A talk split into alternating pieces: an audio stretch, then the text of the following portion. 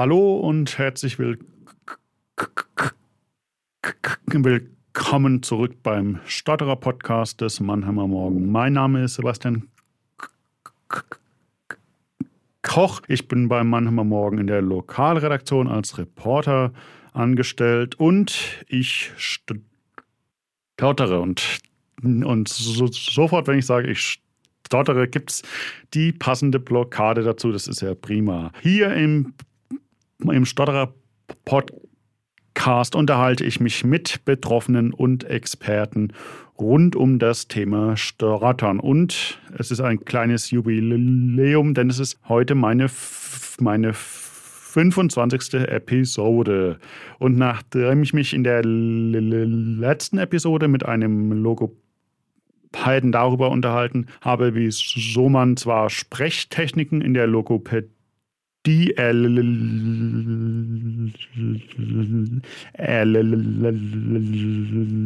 es aber nicht immer klappt, diese dann auf die Straße zu übertragen, freue ich mich, dass ich mich heute mal wieder tatsächlich auch mit einem stotternden Gesprächspartner unterhalte. Am, am Telefon habe ich mich mit Thomas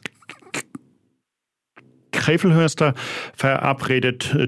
Thomas ist, ist an einer Klinik in Nordrhein-Westfalen als Chefarzt angestellt und ich spreche mit ihm heute darüber, wie, wie man denn als, als Stotterer mit dem Stottern in, in, einer, in, einer, in einer Führungsposition zurecht kommt und ob es als, Stot als Stotterer auch prinzipiell einfacher ist, in einem medizinischen Beruf zu arbeiten, als in einem nicht-medizinischen Beruf. Und für dieses Gespräch begrüße ich herzlich Thomas. Hallo Thomas. Hallo Sebastian. Hallo nach Mannheim. Ich freue mich, dass ich an deinem Podcast teilnehmen kann und bin gespannt auf deine Fragen. Ja, und ich bin und ich bin gespannt auf deine auf deine Antworten. Bevor wir aber tatsächlich auf Stottern zu sprechen kommen, was genau ist denn deine Position und deine Funktion? Meine Berufsbezeichnung ist Facharzt für diagnostische Radiologie und Facharzt für Neuroradiologie, also kurz äh, Radiologe oder Röntgenarzt. Und ich bin seit über zehn Jahren Chefarzt an einem kleinen bis mittelgroßen Krankenhaus, früheres Kreiskrankenhaus in einem Ort in Nordrhein-Westfalen im Kreis Warendorf.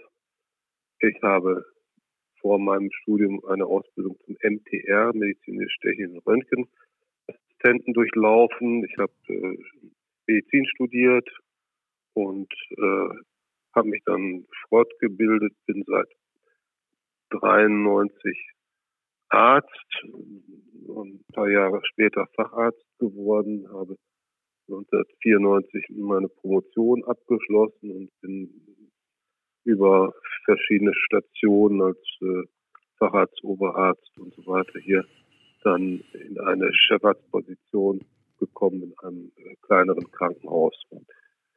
Und das ist so meine Gesch Geschichte und ich bin gerne bereit, über mein Stottern zu reden, was in der Vergangenheit wesentlich stärker war, als es jetzt ist. Und äh, ich äh, finde das eine tolle, tolle Sache und gerade in der Selbsthilfe äh, sind wir ja dafür bekannt, dass wir äh, vertrauensvoll miteinander umgehen und arbeiten und uns, uns gegenseitig die Erfahrungen, die wir äh, gemacht haben, mitteilen. Das ist, geht nicht nur ums äh, Stottern, sondern es geht auch so, was Lebensplanung angeht, kann man von anderen Betroffenen in der Stotter Selbsthilfe einiges lernen im äh, Sinne vom am Modell lernen, jedenfalls als es mir äh, viele Jahre lang so ergangen, dass ich mit Leuten, die ich über die Selbsthilfe kannte, auch in, in äh, viele äh,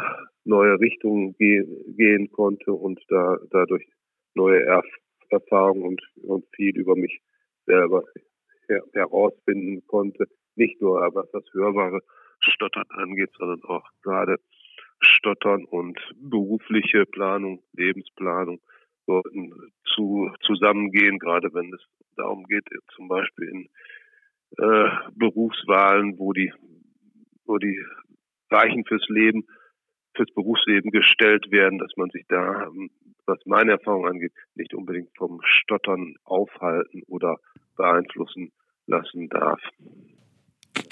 Genau, und, und wie das klappt, darüber, darüber, darüber, darüber sprechen wir jetzt in den, nächsten Minuten und weil du eben auch schon das Wort vertrauensvoll äh, ins Spiel gebracht hast. Es ist immer noch etwas vertrauensvoller, weil man im Gespräch beim Du bleibt und, und darauf haben wir uns auch auch, auch vor dem Gespräch verständigt. Jetzt, jetzt habe ich dir schon zwei, drei Minuten, zwei, schon zwei, drei Minuten zugehört und habe jetzt noch nicht so extrem gehört, dass du hast. Wie ausgeprägt ist denn deine Symptomatik im normalen Alltag? Im Grunde stotter ich durchaus, allerdings äh, verwende ich viel Prolongation und äh, Stotter wenig ausgeprägt im normalen Alltag und in normalen beruflichen äh, Zusammenhängen stotter ich eigentlich relativ wenig. Ich blockiere nicht viel, ich prolongiere mehr, aber mir sind starke Blocks aus, aus meiner Vergangenheit noch sehr gut bekannt. Also ich weiß durchaus, wie sich starkes äh, Stottern anfühlt und äh, das, das ist aber jetzt nicht mehr so im, in meinem Fokus oder ich produ produziere das starke Stottern nicht mehr so wie vor 20 Jahren vielleicht. Kannst du für, für unsere Zuhörerinnen und, Zuh und Zuh Zuhörer, die jetzt nicht so extrem im Thema, im Thema drin sind, nochmal erklären, was Prolongationen sind? Also beim Stottern unterscheidet man ja verschiedene Arten des Stottern. Man äh, unterscheidet das tonische Klotter, äh, Stottern, das tonische Stottern und das klonische Stottern, was also eine Art Blockade beschreibt, die man, die dann quasi ohne Silbenwiederholung äh, freigelassen wird. Und Prolongation heißt einfach nur das Verlängern von Silben oder das Verlängern von Vokalen. Das ist eine Art, mit der ich häufig das Stottern modifizieren kann. Du hast äh, mir im, im, in unserem Vorgespräch gesagt, dass du früher viel heftiger gestottert hast. Hast du denn zu zu der Zeit, also wir sprechen jetzt wahrscheinlich zu der Zeit, als du noch in der Schule warst, hast du da mal Zweifel daran gehabt, dass du mit einer stärkeren Stottersymptomatik, dass du dann einen solchen Beruf ergreifen kannst? Ja, durchaus. Also ich habe sehr stark gestottert in der Schule und auch äh, noch danach bis zu meinem 20., 3., 4., 25.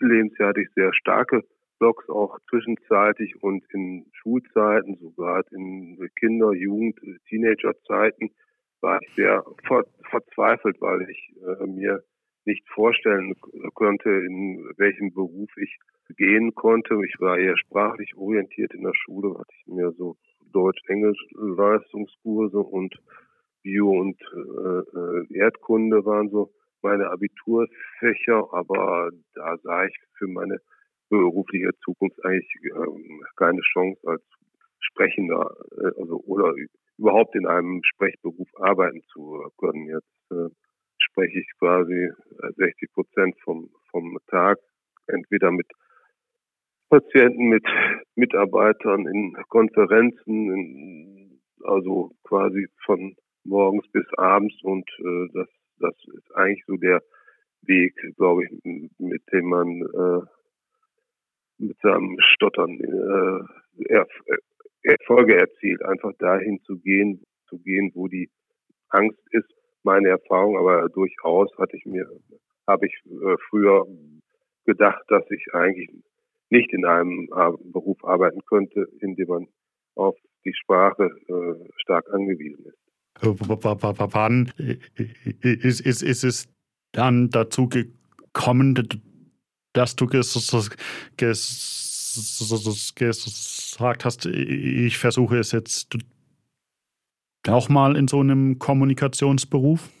Ja, das kam eher so schleichend, weil ich äh, habe vor meinem Studium eine Ausbildung durchlaufen, die schon im medizinischen Bereich sich abspielte und das hat mir ganz gut gefallen und dadurch habe ich durchaus Mut gefasst, in diese Richtung weiterzugehen und mit dem, mit dem Beginn des Medizinstudiums oder kurz vorher bin ich auch mit äh, der Stotterer Selbsthilfegruppe Münster in Kontakt gekommen und habe da auch festgestellt, dass durchaus Menschen, die stottern, auch als Lehrer arbeiten können oder als Hochschuldozenten oder äh, Professoren und, und so weiter. Das war in den Mitte 80er Jahre oder etwas früher war das nicht selbstverständlich, dass, dass man mit äh, Stottern in einen Sprechberuf gehen äh, konnte. Oder für mich war das quasi eine ganz neue Welt und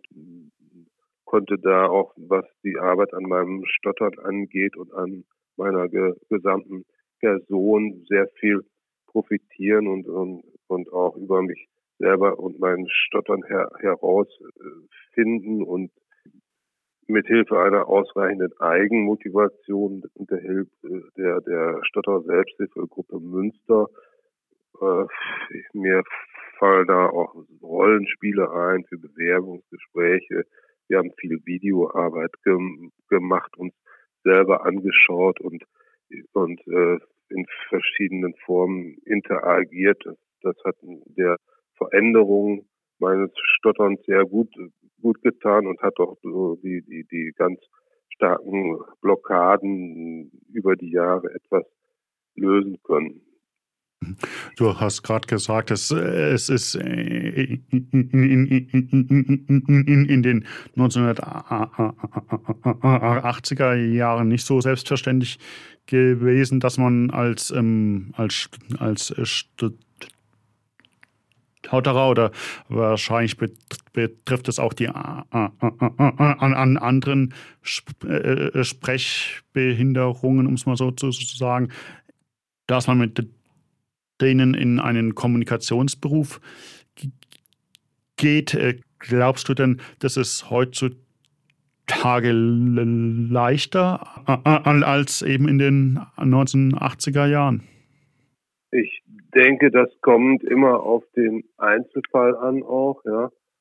Aber prinzipiell ist man, glaube ich, dem gegenüber offener ge geworden oder ich äh, denke, viele, viele äh, Möglichkeiten, die heute bestehen in der Schule und äh, in, in, äh, in Berufsausbildung, Studium und so weiter, die, die, äh, äh, die Nachteilsausgleich für Schüler, die stottern und äh, auch die zahlreichen äh, Therapieangebote, die es für, für, für Stottern in den 80er Jahren äh, praktisch noch gar nicht gab.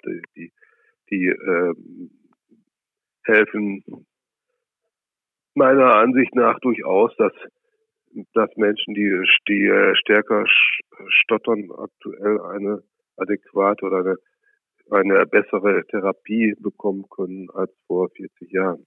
Das hätte ich jetzt, ich jetzt insofern, glaube ich, auch gesagt. Ich habe zwar noch nicht in den 1980er Jahren gelebt, aber ich denke schon, dass es heutzutage, da kommt uns, glaube ich, auch so ein bisschen der gesellschaftliche Zeitgeist zu Gote, dass man dann eben auch als Stotterer es durchaus versuchen kann, einen Kommunikationsberuf zu ergreifen. Bevor man aber einen solchen Beruf hat, steht ja immer erstmal ein, ein, Be ein Be Bewerbungsgespräch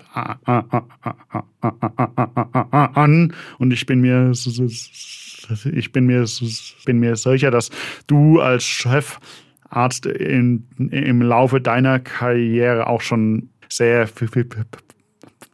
sehr viele Be Be Bewerbungsgespräche gehabt hast. Wie bist du denn mit dem Stottern in Bewerbungsgesprächen umgegangen? Ja, also ich habe einige Bewerbungsgespräche äh, gehabt und die waren auch meistens ganz gut und äh, ganz angenehm.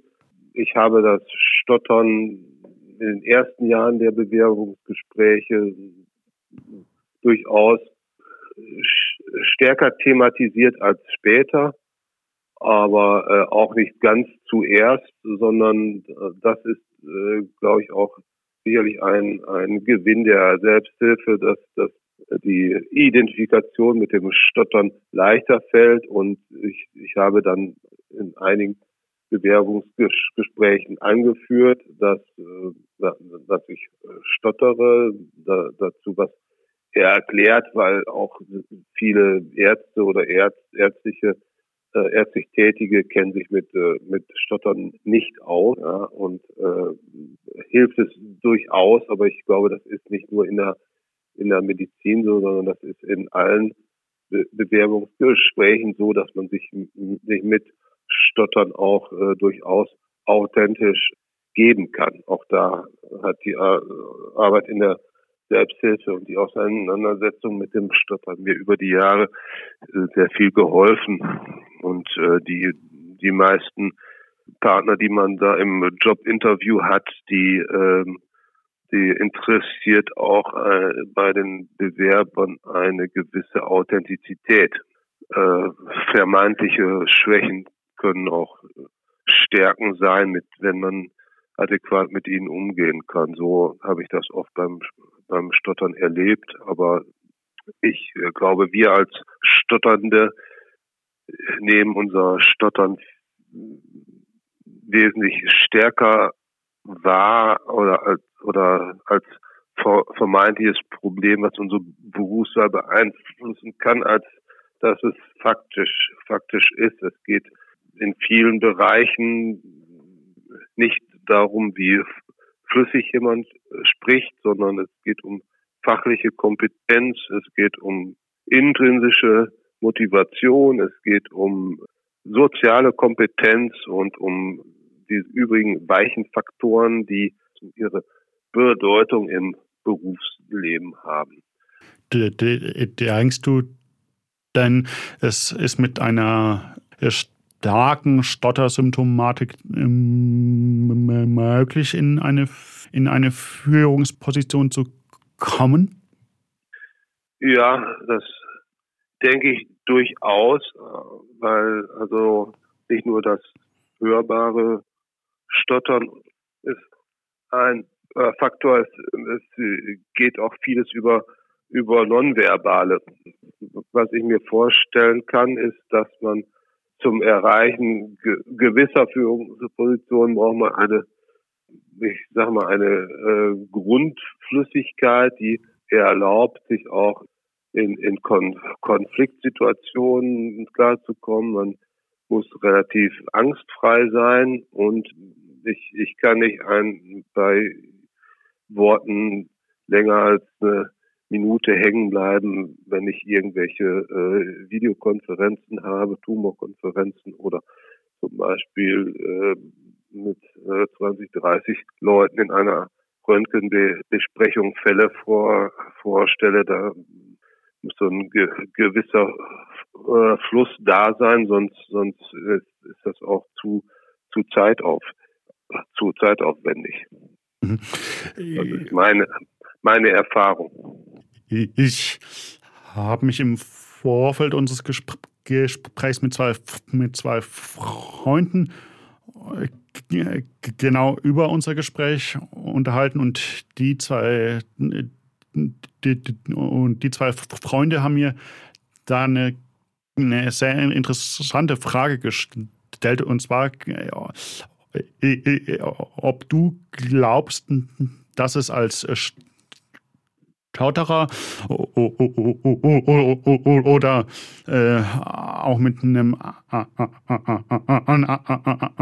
anderen Handy, ob es da leichter ist, in einem medizinischen Beruf zu arbeiten,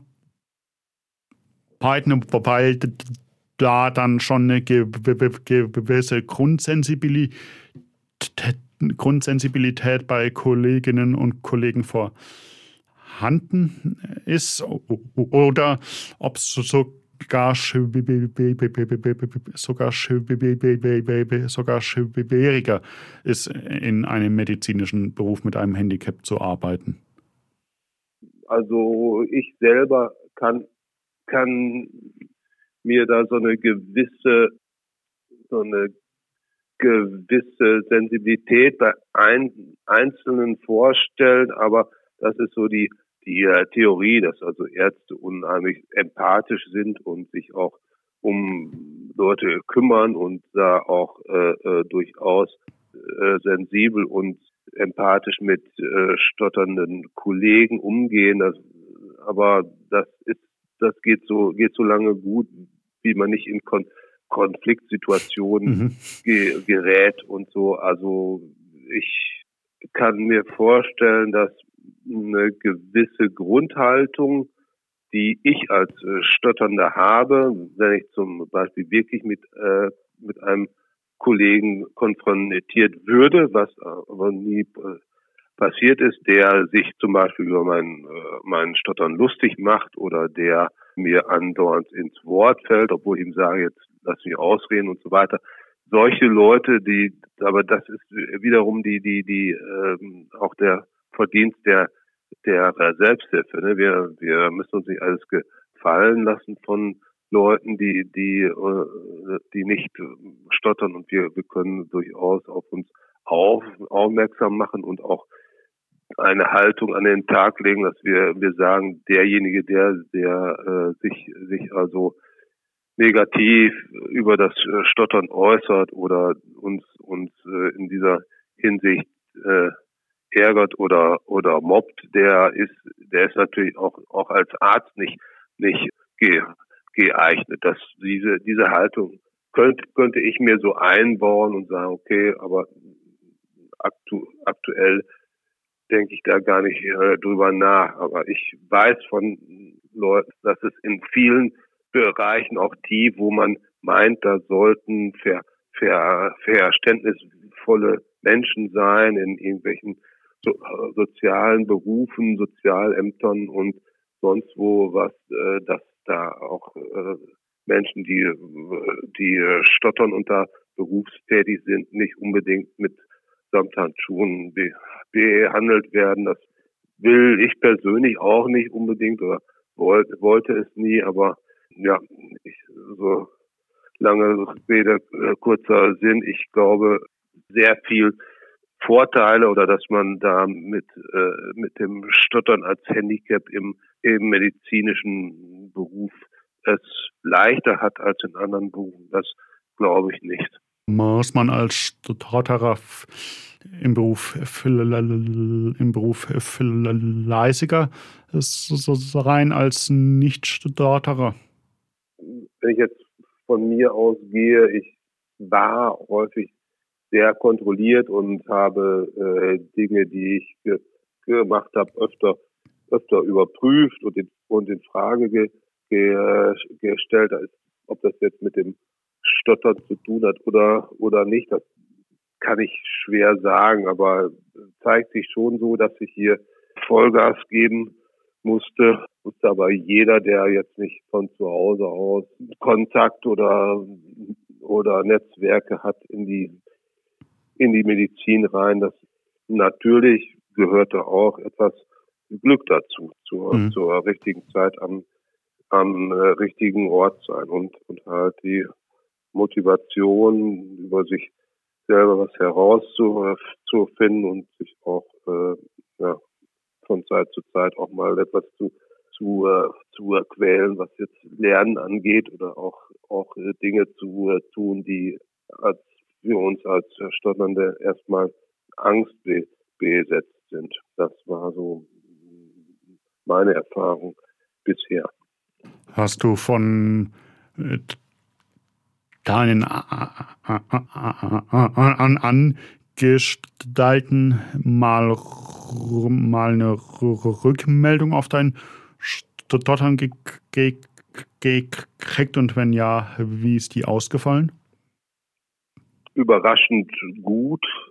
Ähm, aber ich, ich gehe auch schon seitdem ich Weiterbildungsassistent oder Arzt im Praktikum war, ich bin immer relativ oft mit meinem Stottern umgegangen, auch früher als es noch ähm, Sekretärin gab, die Arztbriefe schrieben. Ja, die meisten äh, Sekretärinnen, mit denen ich dann auch, auch häufig sprach, äh, sagten dann, also ihre Briefe, ihre Diktate können wir gut verstehen, weil sie sich immer darauf konzentrieren und wenn sie diktieren, stottern sie auch viel weniger als so. Also ich, okay. ich konnte da schon relativ viele Erfahrungen sammeln und es gab auch häufiger Kollegen, die sagten, ja, da und da könntest du noch dran arbeiten oder ich, ich kenne einen, der schotterte und der war äh, Professor für Radiologie in Köln oder in Bonn und so weiter. Also es, ist, es gibt, gibt auch sehr viele äh, Leute, die, die,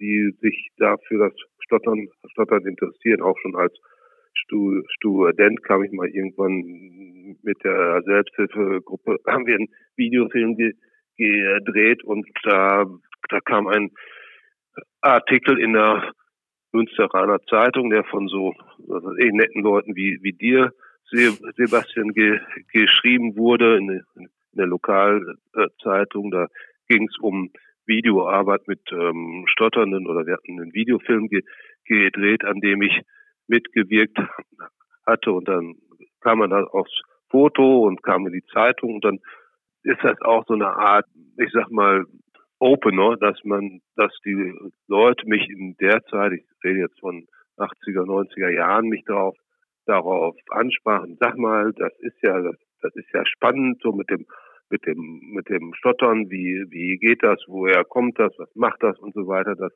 das hilft sehr gut oder hat mir sehr gut geholfen, dieses Coming Out, was man auch als Identifikationsphase so hat, die über, die sich bei mir über viele Jahre hinzog, ja, sich, sich da mit Stottern zu zu exponieren, das äh, war sehr gut und hat auch äh, dem Ganzen auf die Schärfe genommen.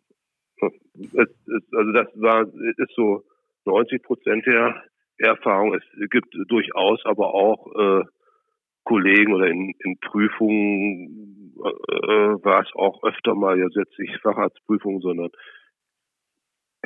Examensprüfungen Universität, medizinische Fakultät kommt durchaus auch vor, dass die, die äh, Prüfer sagen, ja, wir wollen, wollen ja nicht ihre Sprache prüfen, sondern wir, wir prüfen nur ihr, nur ihr, ihr äh, Wissen. Und wie, wie sie das rüber, rüberbringen, ist uns wurscht. Und also mhm. das, da gibt gibt äh, viele, viele Zwischentöne und so, und die, die mitzubekommen im Laufe der Zeit.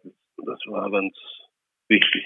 So diese Erfahrungen, die du jetzt gerade geschildert hast, nach, nach, nach, nach diesem, diesem, diesem Zeitungsartikel und so wie du es bezeichnet hast, nach, nach diesem Coming Out, muss man so, so sagen. Die habe hab ich jetzt tatsächlich auch in den letzten zwei Jahren ziemlich häufig gehabt, dass halt über einen sehr offenen, sehr offensiven Umgang mit dem Stottern auch dann eben auf der auf der anderen auf der anderen Seite sehr viel Berührungsängste Ängste zurückgehen und man dann auch mal häufiger so einfach auf Stottern angesprochen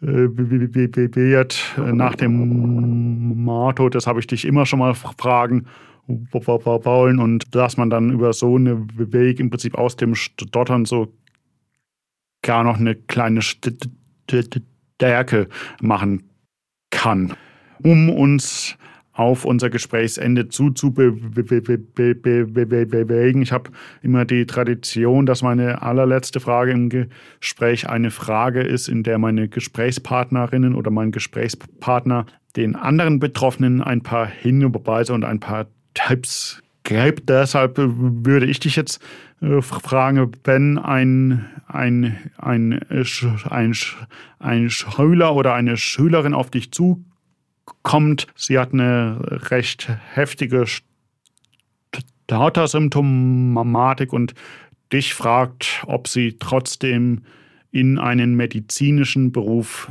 einsteigen soll. Was würdest du dem Schüler oder der Schülerin raten? Also ich würde dem Schüler oder der Schülerin raten, gerne das auszuprobieren, weil es, es gibt nichts Gutes, außer man tut es und äh, es gibt äh, in der Medizin sehr viele verschiedene Facetten des Arztberufes, gerade heutzutage. Es gibt äh, durchaus auch Bereiche in der Medizin, wo man sehr viel spricht. Diese äh, sprechenden äh, Fächer wie innere Medizin, Psychiatrie, Psychoanalyse und äh, viel, vieles mehr. Da ist die Sprache sehr wichtig. Aber es gibt auch durchaus äh, Be Bereiche, in denen Forschung geht. Also insofern ist ein eine äh, Berufstätigkeit in der Medizin sehr gut geeignet und für mich äh, stellt sich nicht die Frage äh, Stottern und und äh, Medizin, sondern Stottern und Berufstätigkeit jeder Couleur. Es ist also es, es macht keinen Sinn, sich einen Beruf daraus da, danach auszusuchen, wo man äh, äh, kaum oder gar nicht gar nicht sprechen muss. Wenn sie, wenn die Sprechangst sehr stark ist, können auch schon zwei oder drei Telefonate am Tag zur Qual werden. Gut ist es, über sich selber hinaus zu wachsen und zum Beispiel Erfahrungen, die man in einer Stottertherapie macht oder die man in einer, in einer Selbsthilfe macht, zum Beispiel mal im Hörsaal aufstehen, eine Frage stellen, also durch die durch die, die, die Möglichkeiten, die wir als, äh, als Stotternde mit äh, Therapie und Selbsthilfe haben, dass wir an vielen Dingen wachsen können und das als Chance äh, sehen. Also bitte stottern auch, auch etwas in die positive Richtung drehen, was man alles erreichen kann, wenn man sich selber mit dem, mit dem Stottern aus ein, auseinandersetzen kann. Und das äh, Wichtige ist, dass man das, das Stottern, was ich habe, nicht so angstbesetzt ist, dass ich daran arbeite.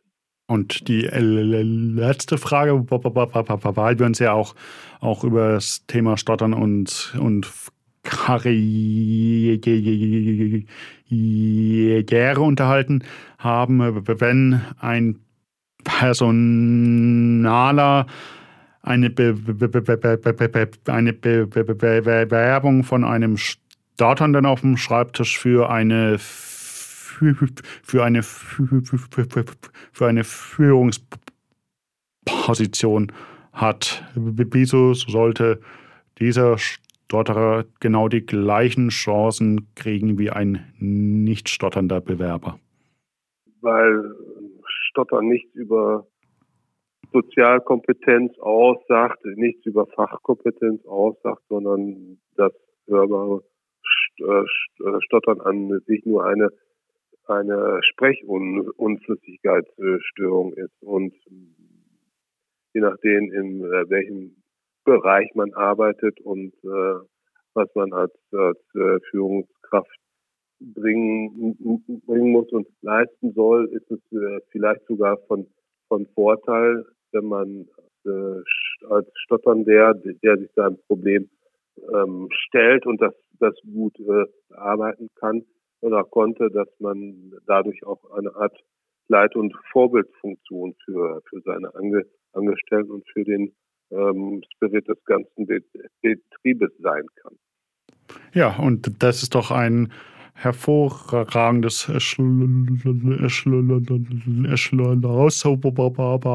Ich bitte danke mich bei dir für das Gespräch, lieber Thomas. Ja, lieber Sebastian, herzlichen Dank auch, auch dir. Viele Grüße nach Mannheim. Ja, und das war die, die 25. Episode des Stotterer Podcasts des Mannheimer Morgen. Ich hoffe, das Gespräch hat euch gefallen. Wenn das so ist, dann freue ich mich über eine positive Bewertung des Podcasts der auf den einschlägigen Plattformen Spotify, Apple Podcasts Podcast und dieser zu hören ist. Die bisherigen Episoden sind auch alle kostenfrei abrufbar auf der Webseite des Mannheimer Morgen unter mannheimer-morgen.de slash Hottern und auch, auch auf der Webseite des Mannheimer Morgen sind die anderen Podcasts Podcasts meiner Kolleginnen und Kollegen zu hören. Wenn ihr eine persönliche Anmerkung zu einer der, der Folgen habt oder auch mal eine Idee habt, bei welchen Aspekt des Stotterns ich mal besprechen könnte, dann freue ich mich über eine E-Mail an die E-Mail-Adresse seekoch.mamo.de. Ja, und wir hören uns in zwei, in zwei Wochen wieder. Ich hoffe, ihr bleibt gesund und hört dann wieder, wieder rein. Bis dahin, ciao.